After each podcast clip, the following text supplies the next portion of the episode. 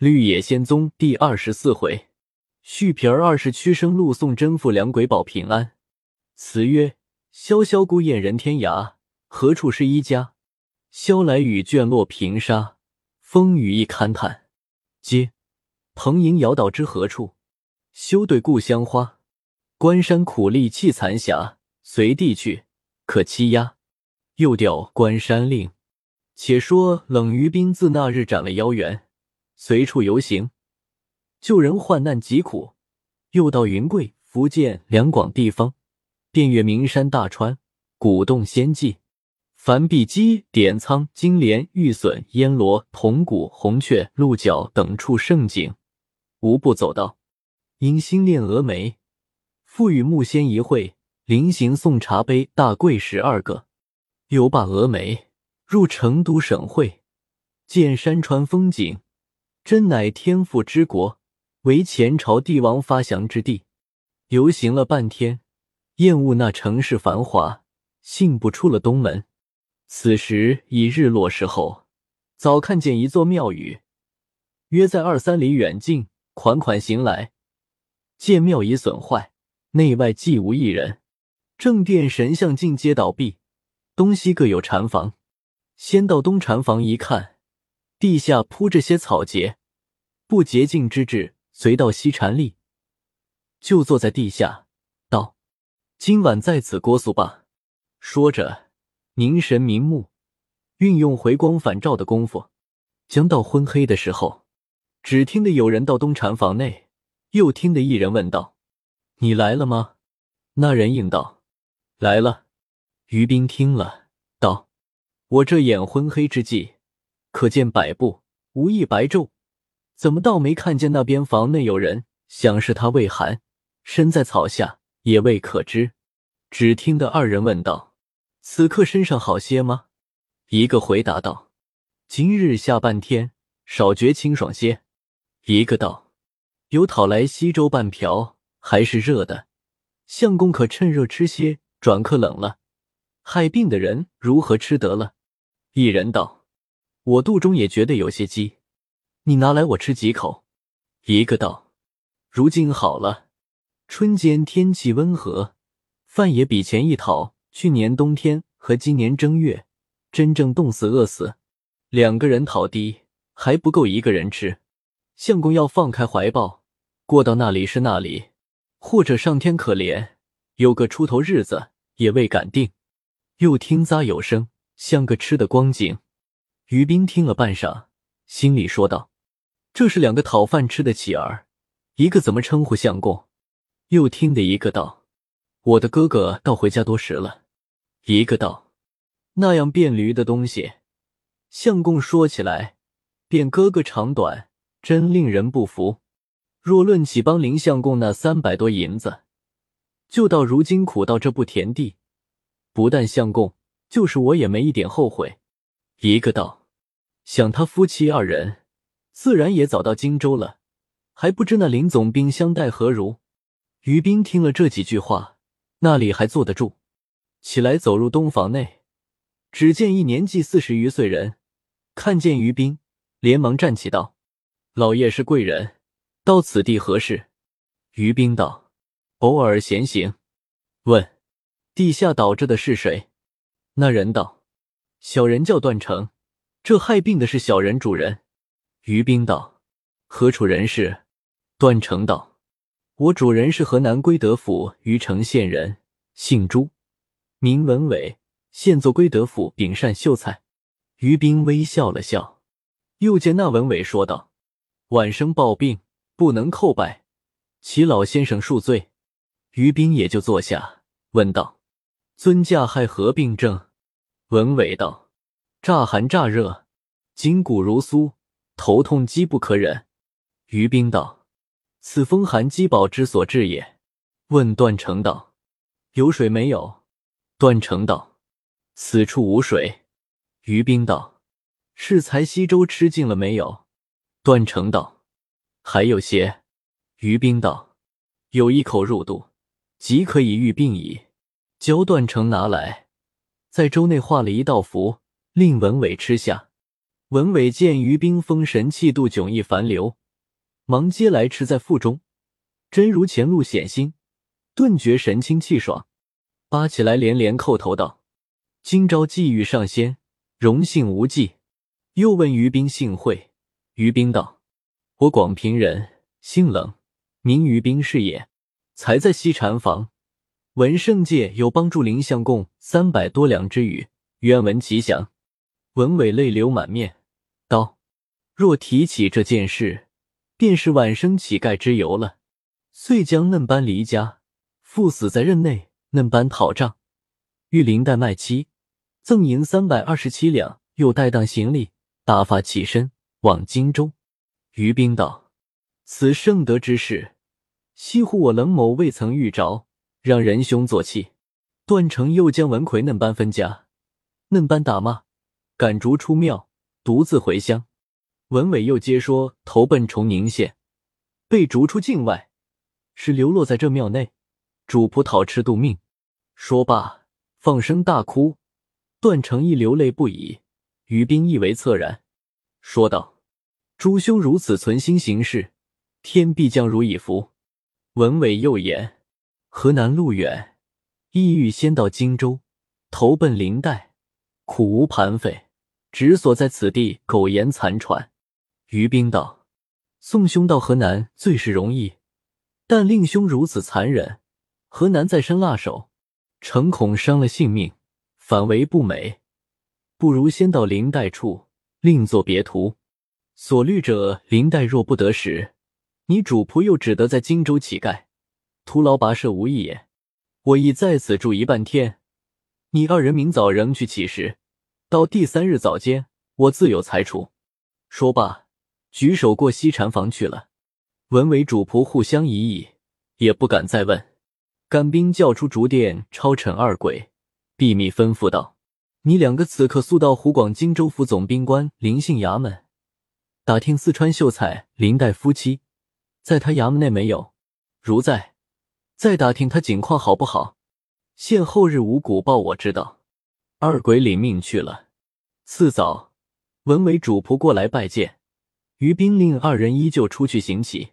到第二日午经未出时后，二鬼早行回来禀赋道：“荆州总兵叫林桂芳，年六十余，无子，如今将林黛收为己子，内外大小事务俱系林黛总理，父子甚相投合。”于兵收了二鬼。午后，文伟同段成回来。于冰道：“我已扎知林黛夫妇在荆州总兵林桂芳署内甚好，你们去投奔他，再无不照付之理。我今遂从家中带出银二百三十两，已用去二百多两，今只有十八两银子。木今三月正值桃花水汛，搭一只船不数日可到。此银除一路盘费外，还可买几件布衣，就速速寻船去吧。”遂将银子付与主仆二人，喜欢得千恩万谢，叩拜而去。于兵出了庙中，走至旷野，欣喜道：“今日此举不但全了朱文伟，兼知林黛的姓名下落，又叫我放心了一处。”又走了数步，猛想起文慧不知有妻子没妻子，如无妻子罢了；若有妻子，他哥哥文奎已回家半载有余。定必大事临逼，雍平妇人改嫁也罢了。射户是个贞烈女子，性命难保。想罢，即回庙中要问这话，奈他主仆已去，于斌还望他回来。等了一会，笑道：“河南可请客而至，河南走遭，况别连成璧以及三年，也须与他想个下落。岂可长久住在金不换家，直立一须一往？”于是于无人之地，架起风云，早到于城县地界，将超尘唤出，吩咐道：“你去于城县朱文奎家，查他兄弟朱文伟有妻子没有？刻下是何光景？朱文奎夫妇相待何如？详细打听，莫误。”超尘去了一个多时辰，不见回来。于冰身为怪异，又叫出竹店扎妇，少请二鬼道上相遇。一同回来，超臣禀道：“小户人家，非名门仕宦可比，最难访查。况他家又住在博叶村，离城七十里。鬼头在城中遍访，始知其地。到他家细问户灶中溜诸神，已访得明白。遂如此这般细说了一遍。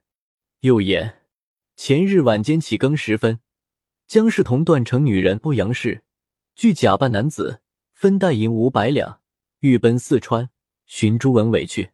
本日住吴八店中，昨日只走了十五里，住在何家店中。今日总快也不过走十数里，此刻大约还在西大路上行走。于斌大笑道：“果不出吾之所料，幸亏来的不迟不早。四川道路岂是两个妇人走的？还得我设处一番。只是朱文奎固属丧心，其得祸亦甚惨。若非欧阳氏两次窃听，将是一难瓦全也。足见上天报应甚速。”再看日已西斜，收了二鬼，急忙借土遁向西路赶来。不过片时，见来往人中，内有两个人异样，头前一个穿灰布直多，像个家婆打扮，后面跟着一个穿着蓝衫，如今皂靴，步履甚是艰苦，文雅之至。于冰仅走了几步，到他跟前一看。但见头戴诺巾，面皮露脂粉之色，身牙阔幅，腰围线袅娜之形，玉顶低垂。见行人含羞玉臂，柳眉双锁，愁远路抱恨无涯。靴底厚而长，疑是凌波袜；袍袖宽而大，莫非娇绡围？上臂下衣，裁剪不齐，容貌端肃，实有紫毒之韵，肌骨薄弱。却无相如之可，宜猜秀为佳人，莫当成雀野子。于冰见他羞容满面，低头不敢仰视，心下早已明白，也不同他话，离开了七八步，在后面缓缓随行。看见百步内外有一店，两个人入去了。于冰待了一会，也入店内，见他两个在东下房北间，于冰就住了对面南间，总是一堂两屋的房。少客，小伙计问于冰饭食，言每顿大钱四十五文，房钱不要。于兵道：“我起身时如数于你，饭是不吃的了。”小伙计去对过打发饮食，须臾又送入灯来。于冰忖度道：“此刻入尚未尽，需少待片刻，再与他们说话。”又待了一会，见门户早已关闭。于冰道。这也是他回避人的意思，我也不必惊动，且到明日再说。依旧回南屋打坐。次日天明，听得北房内说话，商量要雇车子。于斌看了看，见一开门，便走入北房，举手道：“老兄请了。”只见江氏甚是着慌。欧阳氏道：“相公来有何见谕？”于斌坐在地下板凳上，问江氏道。老兄贵姓？江氏也只得答道：“姓朱。”于斌又问道：“尊讳？”江氏没有打点下个名字，便随口应道：“贱名文伟。”于斌道：“是那一县人？”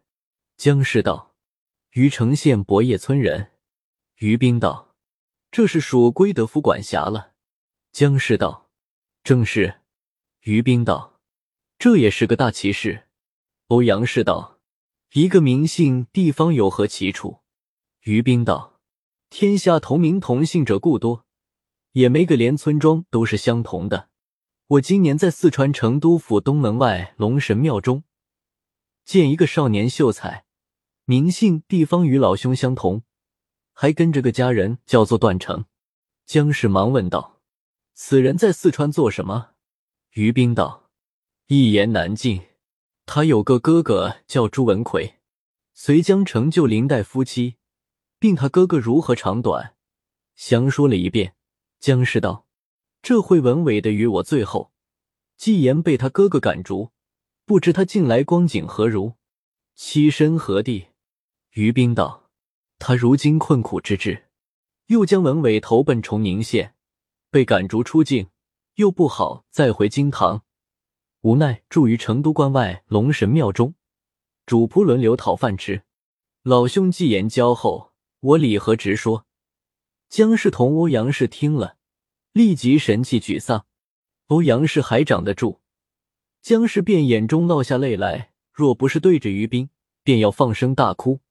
于冰道：“老兄闻信悲伤，足减气候。”欧阳氏道：“老相公尊姓？”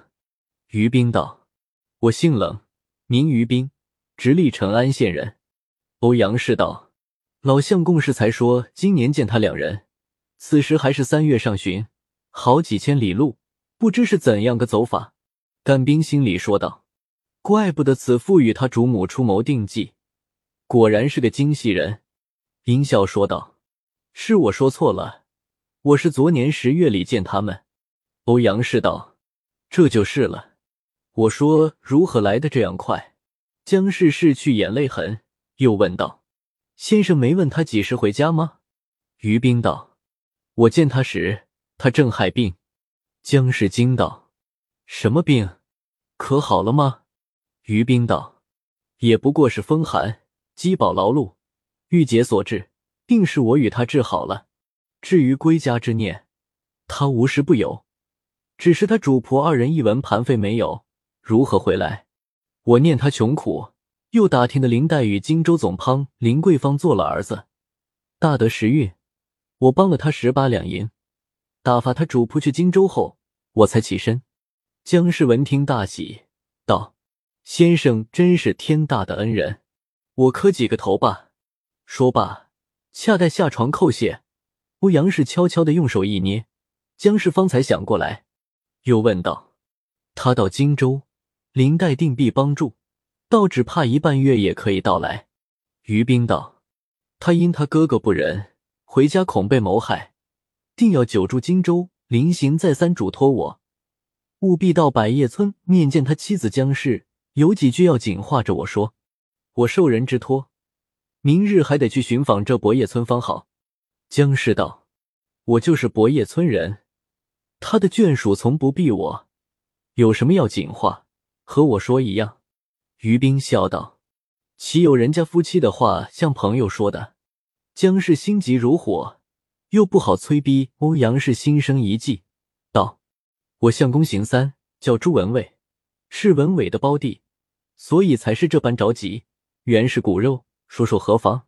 于斌大笑道：“既如此，我说了吧。”令二兄起身时，严令大兄文奎为人狡诈，不堪回家，必要谋害他妻子姜氏，恐怕不能保全。着姜氏同段成家女人，同到我家中住一二年，等他回来再商量过法。欧阳氏道：“尊府离此多远？”于冰道：“离此也有二千余里。”欧阳氏道：“可有亲笔书信没有？”